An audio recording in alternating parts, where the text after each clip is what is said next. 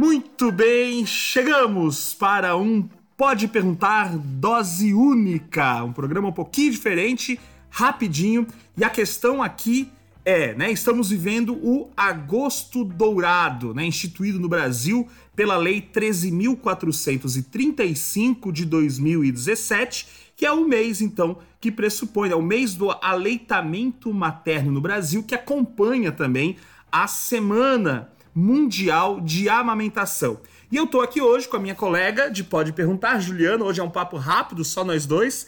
E a pergunta que eu vou fazer para Juliana responder para a gente é: por que, que é necessário fazer uma campanha para a amamentação? E aí, Ju, bem-vinda. E aí, pessoal, então a gente está aqui hoje para falar sobre o Agosto Dourado e sobre essa campanha da amamentação que inundou as redes sociais de muitas pessoas aí agora nesse agosto. E muitas pessoas podem se perguntar por que, que a gente precisa de uma campanha sobre a amamentação. E por incrível que pareça, ela é de fato necessária. Nós sabemos, né, é de senso comum, que o leite materno ele é um alimento fantástico, né? Alguns diriam que é o melhor alimento que existe. Mas, mesmo assim, a gente tem índices muito baixos sobre a amamentação. Né? E é por isso que já há bastante tempo a ONU, a Unicef, né, a Organização Mundial de Saúde fazem esse esforço para que a gente possa ter mais aleitamento, para que as mulheres né, possam amamentar por mais tempo. E aí existem três pontos dessa campanha, que é o aleitamento na primeira hora, a chamada golden hour, né? Então, para muitos, né, pode parecer é, estranho, mas é muito importante que assim que a criança nasça, ela seja colocada em contato com o peito da mãe. Muitas vezes elas não vão mamar, mas o fato dela estar tá encostada no corpo da mãe traz alguns benefícios para o corpo da criança, então ele se estabiliza mais rápido, a temperatura, o batimento cardíaco, até mesmo a glicemia, né, eles se estabilizam rapidamente e a busca desse bebê pelo peito da mãe fazem com que venha o hormônio da prolactina, que cai no pós-parto. E esse processo faz com que o corpo passe a produzir o leite. Então, o leite vem mais rápido no pós-parto e isso traz é, todo uma, um, um ciclo de benefícios que vem aí nesse processo. Para além dessa hora inicial, tem a campanha de seis meses exclusivos de amamentação. E isso é bem importante porque no Brasil, apenas 38% dos bebês são amamentados exclusivamente até os seis meses. E isso traz é, muitos benefícios. Então, por exemplo, uma criança que é amamentada em exclusividade até os seis meses, ela tem uma, um risco diminuído de morte em até 78% menor do que as crianças que não são amamentadas em exclusivo e 88% menor do que aquelas que não são amamentadas. Então, de fato, é algo expressiva essa diferença. A lista de benefícios para o bebê é gigantesca. A gente poderia ficar aqui falando horas e horas sobre coisas positivas que trazem. Entre elas, né, o leite é um alimento vivo Tá? Então, nessas moléculas ativas, a gente tem enzimas que ajudam a digerir as gorduras, a gente tem hormônios que regulam o apetite, a gente tem as moléculas imunes para o sistema imunológico. Então, benefícios de é, menor risco de infecção, doença respiratória, alergia, inclusive indica aumento no QI, no coeficiente de inteligência, e na saúde mental de crianças e adolescentes. Então, os benefícios são realmente muito grandes. E para os bebês que continuam depois dos seis meses em exclusividade, a gente tem aí no Brasil 26% das crianças são amamentadas até os dois anos de idade, que é o indicativo da OMS. Né, amamentar até os dois anos.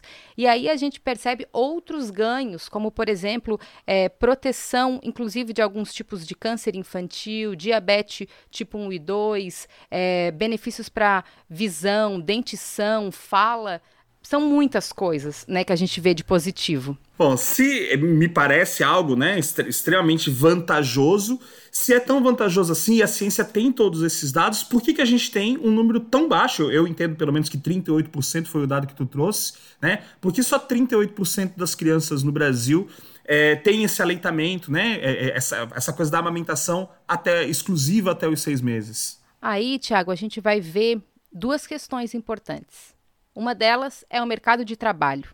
Tá? Então, hoje a gente tem uma questão na legislação brasileira que é, no mínimo, curiosa, que é a ideia de que na, a nossa licença maternidade para o Ministério do Trabalho é de 120 dias. Inclusive, ela foi ampliada. A Constituição de 88 mudou de 84 para 120 dias. Mas o Ministério da Saúde indica que a mulher amamente em exclusividade por 180 dias. Então, a mulher precisa voltar ao trabalho antes desses seis meses de exclusividade, e isso é um baque gigantesco.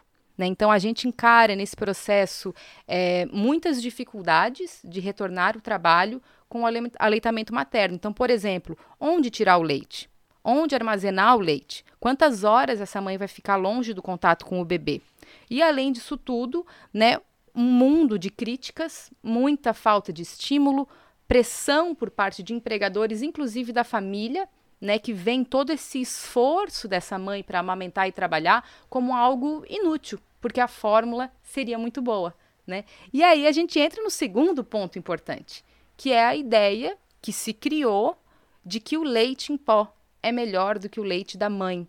Né? Então, o leite em pó ele foi desenvolvido é, ainda no século XIX, em 1865, e ele veio, né, dentro de um momento, né, de boom científico, né, do, do nosso mundo aqui ocidental, e ele veio para dizer que a ciência criou algo melhor, mais moderno, superior ao leite da mãe. E então a gente começou com esse processo, e já ao longo de todo o século XIX, a indústria pegou muito pesado com as propagandas. E as propagandas diziam isso: o leite em pó é melhor que o leite da mãe. Então isso reforçou uma série de questões de que é, era mais fácil amamentar, de que a mulher podia voltar para o trabalho e só coloca uma madeira para a criança, é, salvou o corpo da mulher de uma série de questões de transformação, então muitas mulheres passaram a optar por não amamentar, né? Então, tudo isso gerou muitas construções negativas sobre o ato de amamentar. E em 81, 1981, então mais de 100 anos depois aí do leite em pó tomando essas propagandas, a OMS vai fazer o Código Internacional de Substitutos do leite, de Leite Materno, que é para tentar barrar o crescimento dessa ideia de que o leite em pó é melhor que o leite materno. Mas, infelizmente, a gente ainda tem uma legislação que falha em muitos aspectos. Né? Então, a gente restringe a propaganda em muitos lugares. O Brasil, inclusive, é, tem legislações sobre isso desde 2006. Né? Então, restringindo, a gente não vê por aí na televisão, por exemplo, propagandas de leite em pó. Mas a indústria do leite em pó descobriu uma outra forma muito mais eficaz, elas patrocinam congressos de pediatras. Então, por exemplo, a Nestlé e a Sociedade Brasileira de Pediatria lançaram em junho de 2020 um curso para residentes em pediatria sobre nutrição infantil. Então, o que, que vocês acham que esses pediatras vão dizer para uma mãe que está enfrentando dificuldades com a amamentação? A gente fica espantado com a naturalidade que os é, profissionais da saúde indicam para a gente o leite em pó. E aí a gente está num momento de, de fragilidade, a amamentação nem sempre é fácil, pelo contrário, o início é muito difícil. E aí tu chega no consultório do pediatra e o pediatra diz de cara para ti que tal o leite em pó. Né? Então, o que a gente vê são indicações é, não reais de que você deve dar o leite em pó em vez do leite materno. Então a gente acaba entrando numa questão econômica, né? Ou seja, o, o interesse econômico acaba superando o interesse no bem, no bem-estar da criança e muitos pais, muitas mães, né, são então de certa forma guiados, né, a tomar uma decisão que nem sempre, né, aliás, né, não, não é a melhor decisão para a criança. Eu imagino que a, a, a, fórmula em algumas situações talvez até possa ser uma, uma saída, né, mas deveria ser então aplicada na, numa, num último momento, num, ou num, num quando a mãe não tem realmente como né, fazer a amamentação e quando não há também a questão do banco de leite, né? Porque a gente tem essa, essa realidade também, né? Do banco de leite. tem uma ideia de como que isso funciona? Porque seria mais interessante esse tipo de prática até do que a fórmula, ou não? Isso, exatamente. Eu acho que não é que o nosso papel é demonizar a fórmula, pelo contrário, a fórmula salva vidas, né? Então, existem sim muitos casos onde a amamentação não é possível inúmeros motivos, né, que envolvem isso e que nessas ocasiões, sim, a fórmula salva a vida dessa criança, né? Então a gente não está aqui no papel de criticar as mulheres que não amamentam, mas a questão é que buscar a fórmula deveria ser uma opção depois de muitas outras, né? Então hoje nós temos é, muita possibilidade né, entre materiais e opções e métodos para tentar estimular esse leite materno. Então, por exemplo, é, a gente tem aqui na nossa região, né, da Grande Florianópolis, a gente tem a Carmela Dutra, que é a maternidade pública, e ela tem um banco de leite né? Então, se você for até lá, você vai receber auxílio de profissionais né, voltados para amamentação, banco de leite também, então é, um, é, uma possibilidade das mulheres doarem o seu leite para que se, sejam utilizados na maternidade. E o ano passado, inclusive, foi lançada uma pesquisa onde eles conseguiram fazer o leite materno em pó. Né, o que é um avanço gigantesco. Claro que isso não é para venda, não é uma coisa comercial, mas é de fato um momento dentro do hospital, né, em outras situações, mas que a gente possa buscar é, formas de auxiliar essas mulheres que não estão conseguindo amamentar com o leite materno. Né? Então, isso é muito importante.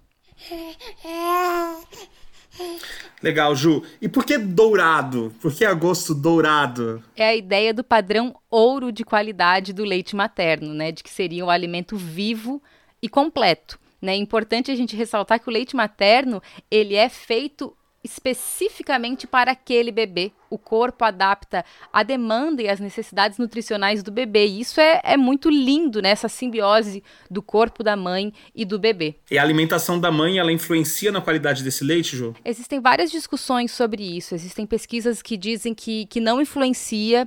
Existem outros indicativos que falam que sim, influencia. Claro que a gente imagina que tudo que entra no corpo dessa mulher vai fazer parte desse leite. Então, por exemplo, a mulher não vai poder é, fumar, não vai poder beber álcool, né? É, existem alguns momentos onde, por exemplo, a ingestão de álcool passa a ser possível depois desses seis meses né, da amamentação exclusiva, mas aí também sempre muito bem observado e orientado pelo profissional de saúde. É, e sobre os alimentos em si, a gente indica, claro, que a mulher tem uma alimentação mais saudável possível e que fique em observação com essa criança para ver se ela tem algum tipo de reação com cada coisa que seja ingerida. Então, por exemplo, existem alguns vilões aí dessa alimentação, como por exemplo, leguminosas por conta dos gases ou laticínios, né, por conta de possíveis cólicas, mas isso depende muito do corpo da, dessa criança, né? Então é que a mãe possa se alimentar bem e observar a criança para ver se ela reage ou não, mas a indicação é coma o melhor possível. Muito legal. É, aprendi um monte aqui hoje. Uh, lembrando, né, a Ju é mãe é, de duas meninas lindas aí. Fez. Tá, faz, tá amamentando ainda, né, Ju? Não, infelizmente não estou mais amamentando. A Antônia já, já fechou o ciclo.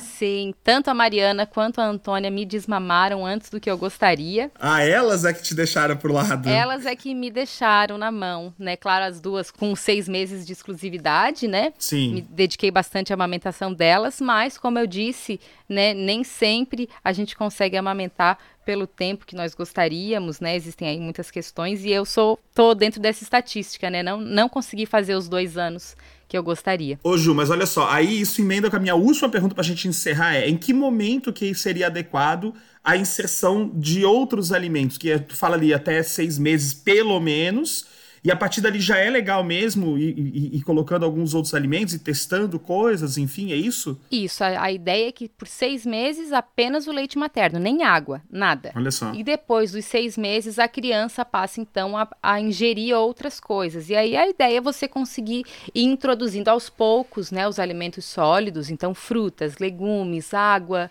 né? E fazendo isso aos poucos, observando como é que a criança vai reagindo e lembrando que, pelo menos até um ano, a principal fonte de nutrição é o leite, tá? Então, ah, o meu bebê come pouco. Não tem importância. Se ele tá no peito e ele tá mamando bem, segue que tá tudo certo, né? Não é assim só colocar comida na frente da criança e ela começa a comer, né? É um processo muito difícil. Uma das imagens mais legais que eu já vi é a Antônia com uma folha de acelga maior que ela, comendo aquela selga com toda a vontade do mundo. Eu queria ser assim também. Antônia adora a selga. Legal. Temos que falar mais alguma coisa ou já passamos nosso recado aqui? Não, acho que o recado é esse, é a ideia de que amamente né? Busque informação. A gente sabe que a amamentação nem sempre é fácil, o início é bem complicado, é difícil, mas o importante é que a gente tenha à disposição para amamentar, que nós possamos buscar profissionais da saúde que nos auxiliem nesse processo, que nos encorajem a amamentar, porque os benefícios são gigantescos, né? Então, busque as maternidades com banco de leite, busque as consultoras de amamentação para quem tem acesso, né? Se cerque de profissionais e para você que não é uma mãe, né, que não pensa em amamentar, não está né, dentro desse universo, mas é rede de apoio de alguma mãe, não seja uma pessoa que traz críticas a essa mãe que amamenta, pelo contrário, seja uma pessoa que ofereça apoio e um copo d'água, que também é bem importante. legal, legal. Então é isso, né? Fechamos o nosso dose única. Podcast curtinho, não ficou tão curtinho assim, mas tá aí o nosso recado dado. Valeu, Ju, foi bem bacana. Acho que temos que fazer mais, né? Trazer mais informações aí pra galera. Obrigada, Thiago, e vamos todo mundo buscar a amamentação, apoiar, porque é muito bom. Valeu então. Um beijão, pessoal. Até a próxima. Até mais. Tchau.